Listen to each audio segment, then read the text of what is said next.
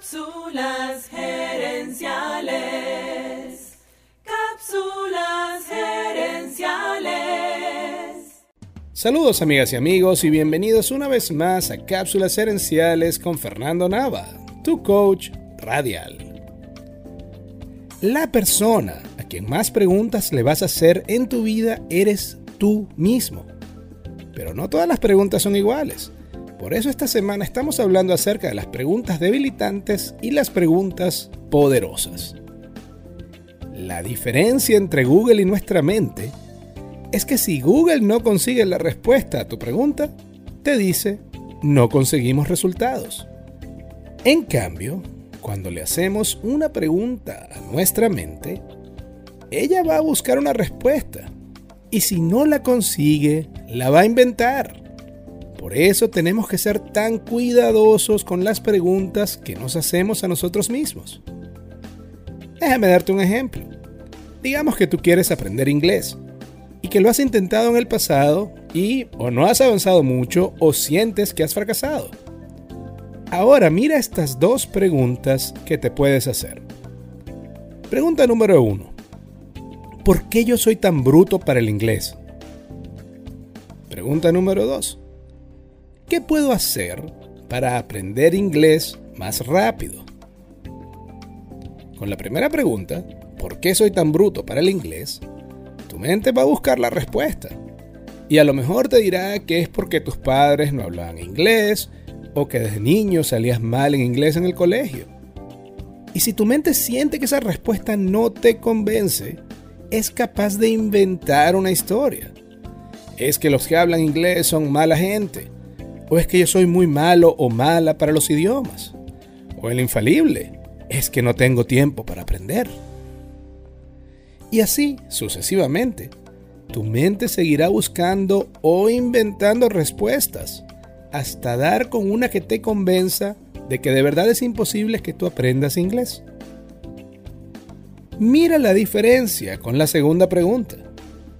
¿Qué puedo hacer para aprender inglés más rápido? Cuando le haces esta pregunta a tu mente, ella comienza a buscar respuestas. Puedes usar Duolingo, puedes ver películas en inglés con subtítulos, puedes inscribirte en un curso online, etcétera, etcétera, etcétera.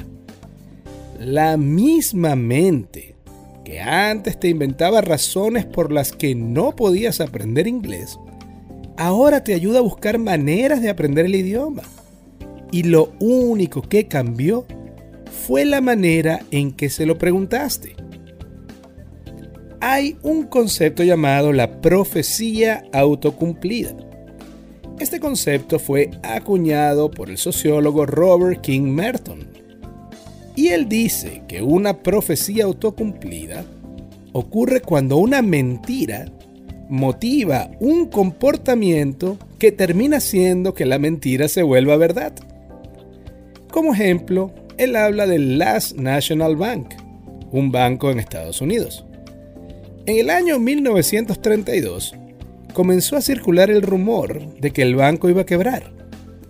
Aun cuando no había ningún problema y nada indicara que el banco estaba en problemas, la gente comenzó a asustarse por el rumor y fueron cerrando sus cuentas. Y tanta gente cerró sus cuentas que el banco terminó quebrando. Las preguntas debilitantes y la profecía autocumplida se ayudan mutuamente. Si tú tienes un examen de inglés y te haces la primera pregunta, ¿por qué soy tan bruto para el inglés? Vas a creer que no importa lo que hagas, vas a salir mal. Y como crees eso, no estudias. Y como no estudias, sales mal. Listo.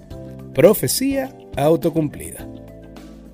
Ahora que sabes cómo funciona tu mente, te invito a que estés alerta, evites las preguntas debilitantes y escojas las preguntas poderosas. Y escojas las preguntas poderosas. Amigas y amigos, gracias por tu atención. Si te gustó el programa, dale al botón de suscribir y déjanos un comentario y un review. Tú eres la razón de ser de este programa y queremos escucharte. Así que si quieres sugerir un tema para discutir aquí en el podcast, Envíanos un mensaje a Cápsulas Herenciales en Facebook o Instagram. También quiero invitarte a nuestro Facebook Live Cápsulas Herenciales Dosis Doble. Cada jueves en la noche hacemos un programa en vivo en nuestra página de Facebook, donde hablamos del tema y te asesoramos en vivo. Seguiremos esta conversación en la próxima edición de Cápsulas Herenciales. Hasta entonces recuerda, tu éxito lo construyes con acciones, no con ilusiones. No con ilusiones.